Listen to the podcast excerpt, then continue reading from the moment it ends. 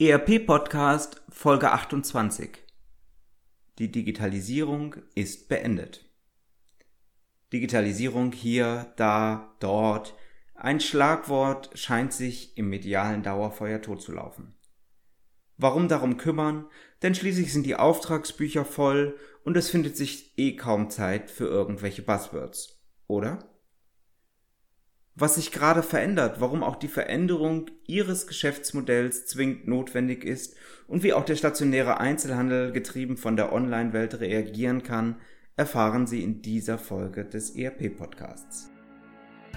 Herzlich willkommen zum ERP-Podcast, dem Podcast für alle, die sich aktiv mit dem Einsatz und der Gestaltung von Unternehmenssoftware und den daraus entstehenden Veränderungen und Potenzialen in Unternehmen auseinandersetzen wollen – mit diesem Podcast möchte ich Sie mit eigenen Gedanken und Interviews bei der Gestaltung moderner IT-Konzepte nebenbei, also zum Beispiel beim Spazierengehen oder Autofahren, begleiten. Damit möchte ich Ihnen in dieser von technologischen Veränderungen geprägten Zeit Informationen anbieten, die sich in Zeitschriften, Fachbüchern und wissenschaftlichen Artikeln in dieser Form nicht darlegen lassen und für die sich im hektischen Alltag ohnehin nicht die Zeit findet. Mein Name ist Axel Winkelmann. Ich bin Professor für Betriebswirtschaftslehre und Wirtschaftsinformatik an der Universität Würzburg. Digitalisierung hier, Digitalisierung da, Digitalisierung dort. Können Sie das Wort eigentlich noch hören? Immer wenn ich mir über den aktuellen Status eines neuen Wortes, eines Buzzwords Gewissheit verschaffen will, dann schaue ich gerne auf trends.google.com.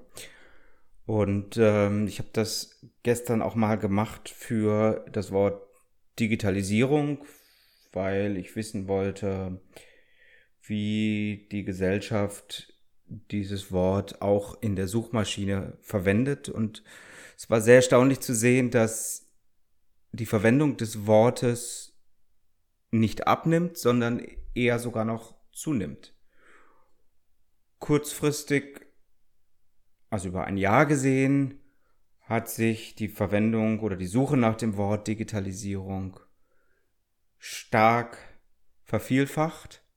Langfristig gesehen, also Google geht zurück bis 2004, kann man sehen, wie aus der New Economy das Interesse nach Digitalisierung abflachte, bevor es 2011, 2012, 2013 stark wieder eingesetzt hat und immer stärker im Bewusstsein der Menschen zu sein scheint.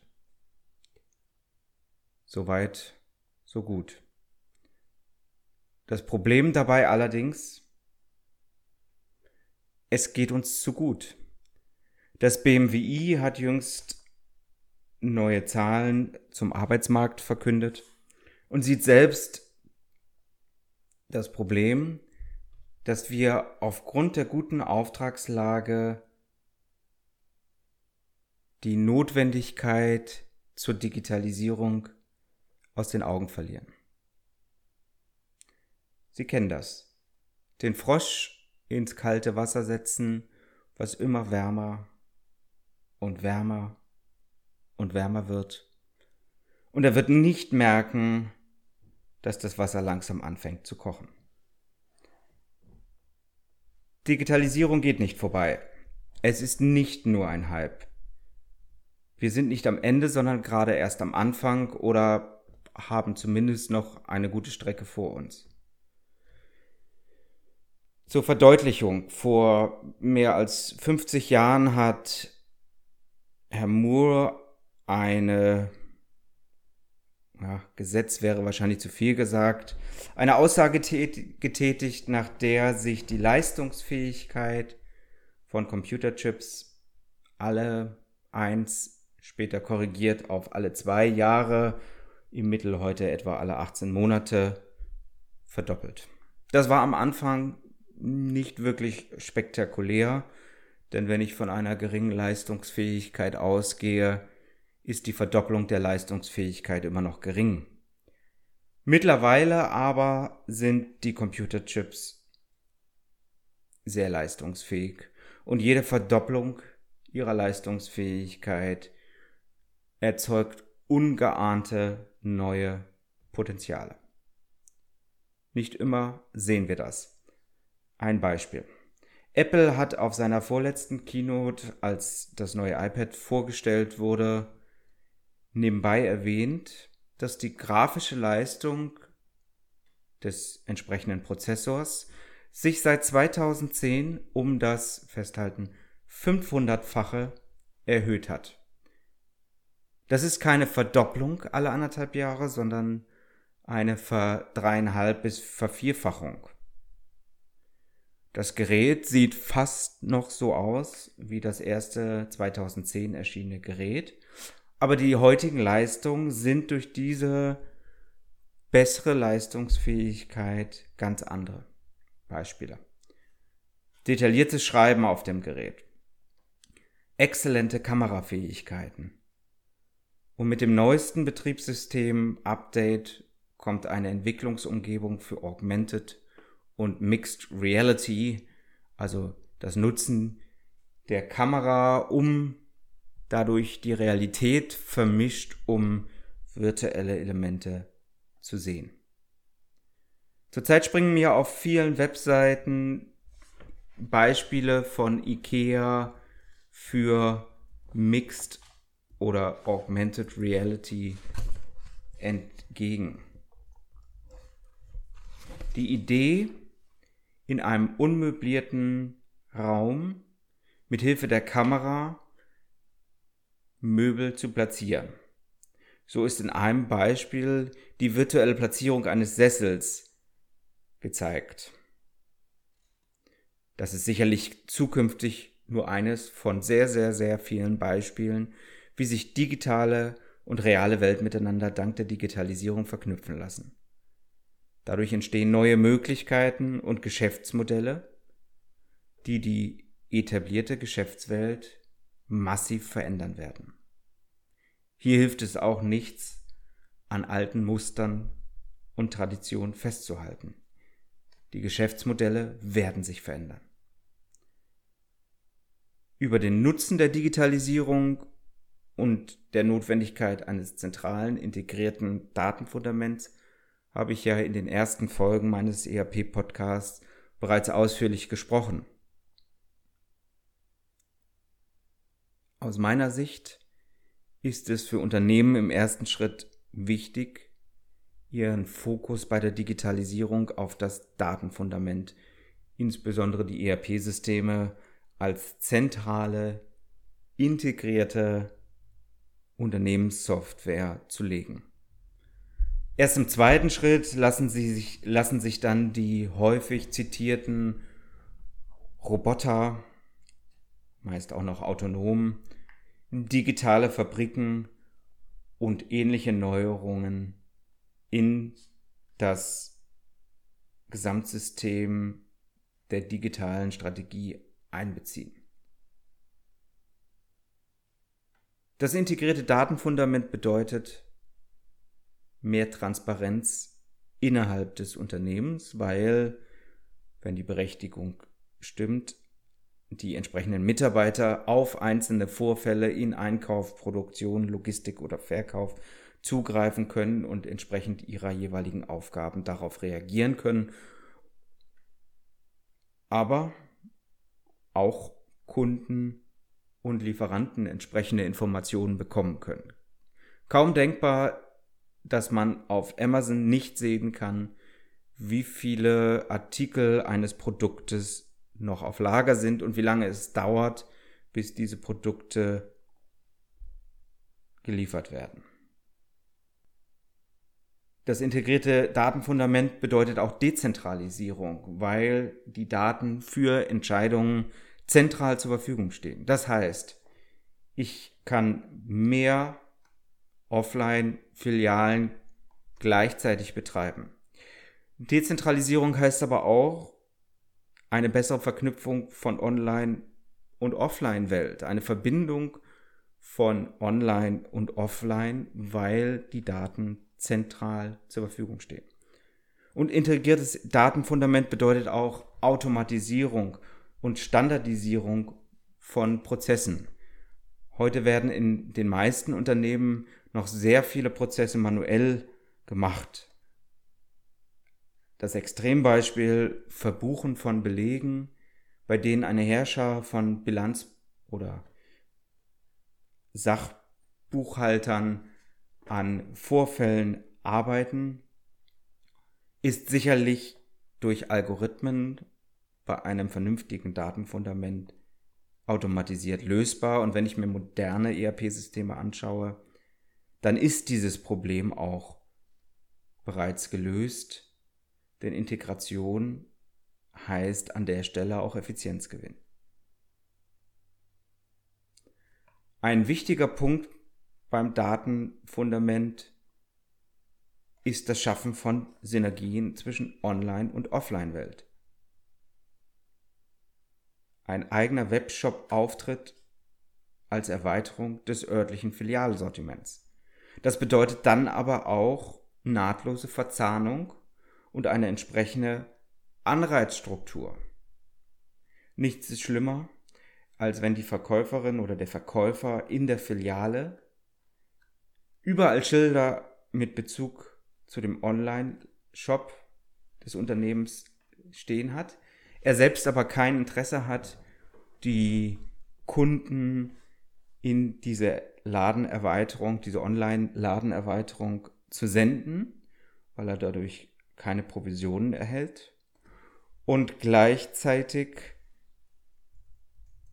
diese Kunden vielleicht nicht im Online-Webshop des Unternehmens aufschlagen, sondern in ganz andere Online-Webshops gehen, weil kein Anreiz besteht, den Online-Webshop des Unternehmens zu besuchen.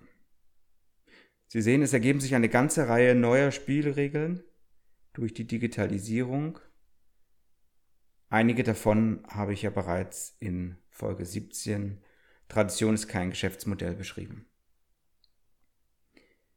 Vor einigen Wochen musste ich dann doch etwas schmunzeln. Ähm, ich habe viele, viele Jahre lang Forschung in und für Handelsunternehmen gemacht und ähm, habe einen Teil meiner Zeit in Münster verbracht. Und aus Münster stammt eine Meldung von einem Kinderkaufhaus, das Muck, was ich selber kenne, ein, ein riesen Kaufhaus für Kinderspielzeug, Kinderbekleidung, aber eben auch Babysachen oder ähnliches. Und eines der ganz alten Probleme von stationären Einzelhandelsunternehmen ist, dass sich der Kunde beraten lässt, dann noch einmal sagt, er würde sich das überleben, überlegen, um dann bei der stationären Konkurrenz oder in heutiger Zeit in noch extremerer Form online das Produkt günstiger zu erwerben. Die alten Handelsforscher haben diesen Effekt damals den Leuchtturmeffekt genannt, weil das Licht des Leuchtturms eben nicht nur für die da ist, die diesen Leuchtturm betreiben und bezahlen, sondern natürlich auch von Leuten genutzt wird, die dieses nicht tun. Das MUC hat darauf reagiert, indem es Gebühren für die Beratung bei Kindertragen eingeführt hat. 25 Euro, die Gebühr bekommt der Kunde wieder, wenn er das Produkt kauft. Ich kann dieses Vorgehen absolut nachvollziehen. Es ist für den Handel schon immer ein Ärgernis gewesen, dass es diesen Leuchtturmeffekt gibt. Heute mehr denn früher. Aber insgesamt ist das Verhalten sicherlich kontraproduktiv. Es erhöht vor allen Dingen die Hemmschwelle des Kunden, den Laden zu betreten oder sich in diesem Laden gegen Gebühr beraten zu lassen, denn der Kunde weiß ja noch gar nicht, was er eigentlich möchte. Sicher ist, Digitalisierung wird den Handel auch weiterhin verändern. Und die Frage ist natürlich, wie kann man auf diese Digitalisierung reagieren? Einige Gedanken für die Zukunft. Der Handel, der stationäre Handel konkurriert heute auf Basis vergleichbarer, austauschbarer Produkte. Einige Branchen haben dieses schon vor einiger Zeit verstanden und vertikalisieren beispielsweise ihr Leistungsangebot. Wenn ich zum Beispiel in die Textilbranche schaue, dann gibt es hier sehr viele individuelle Produkte, die zumeist von einem Händler, einer Firma kontrolliert werden.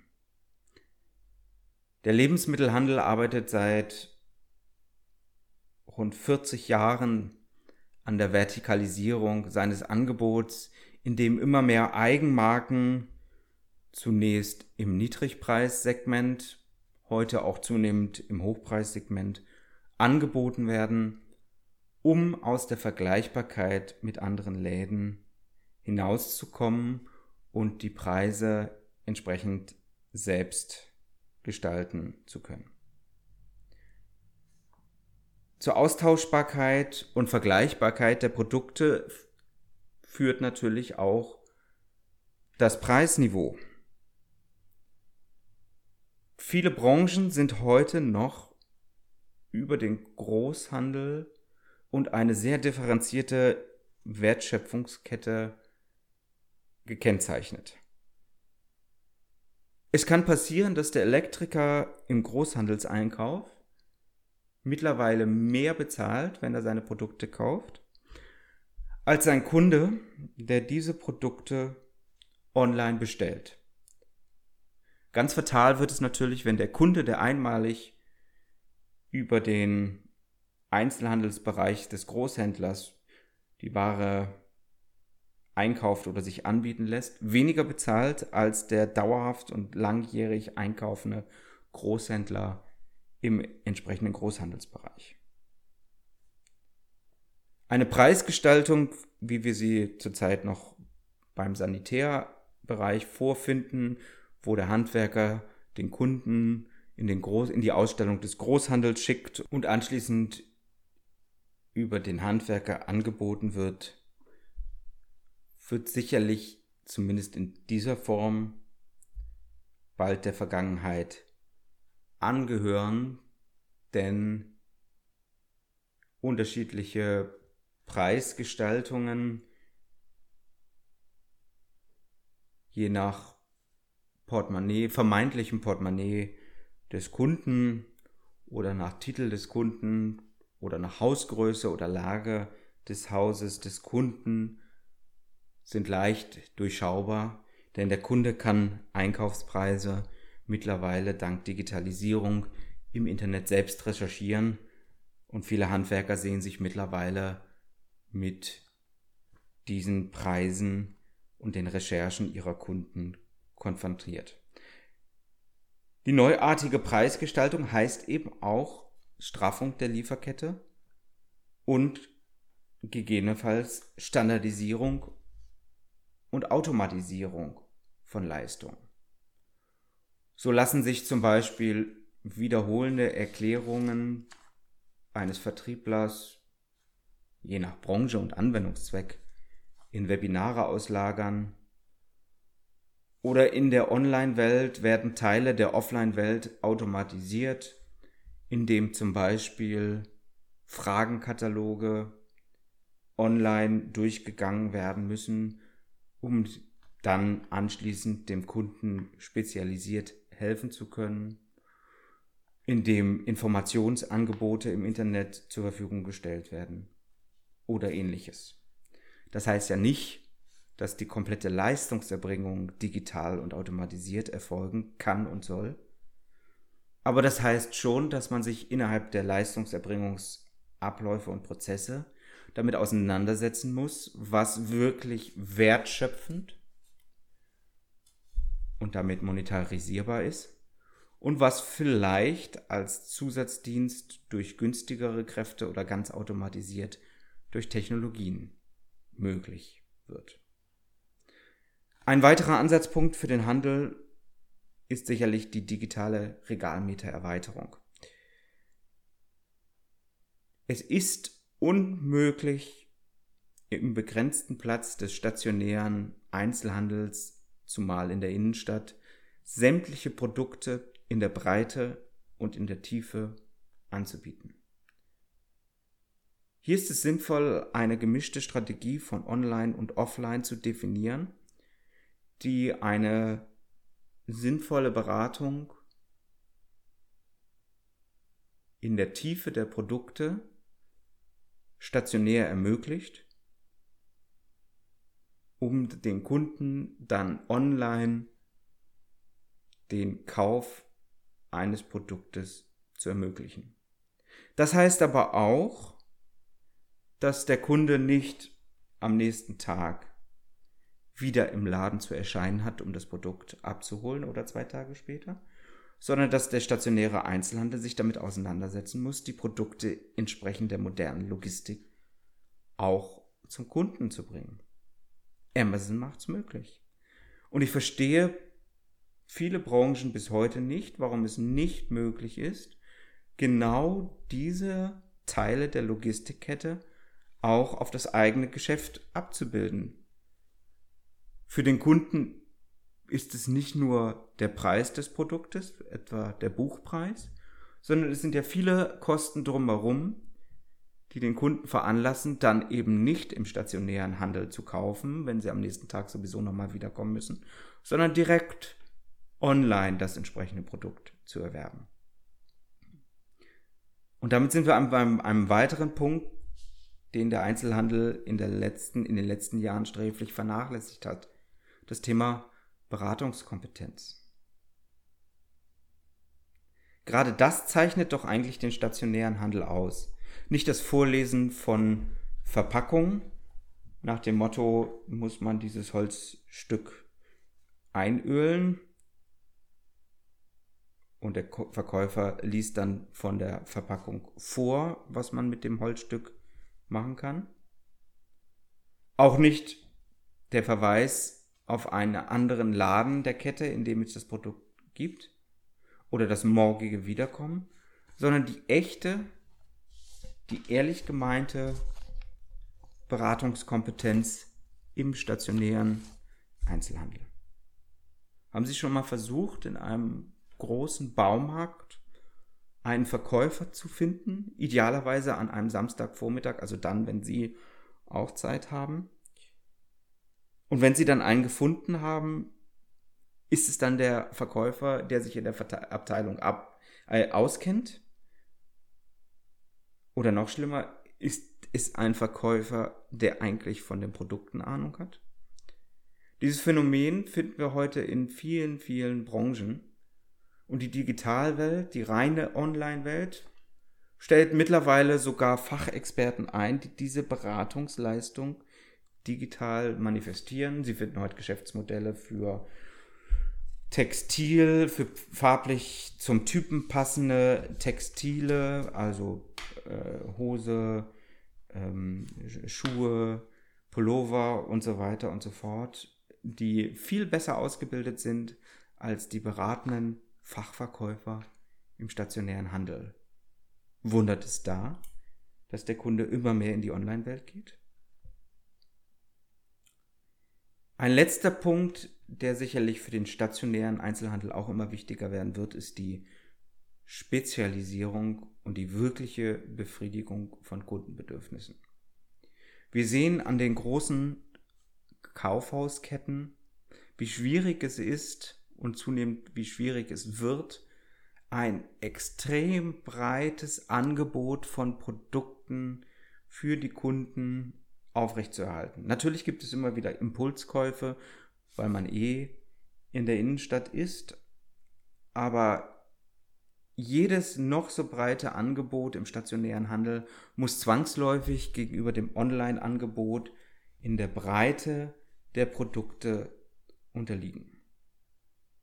Hier kann die Offline-Welt eigentlich nur gewinnen, wenn sie nicht in der Breite, sondern in der Tiefe eines Spezialangebotes bei zugleich intensiver und wirklich guter Beratung überzeugt.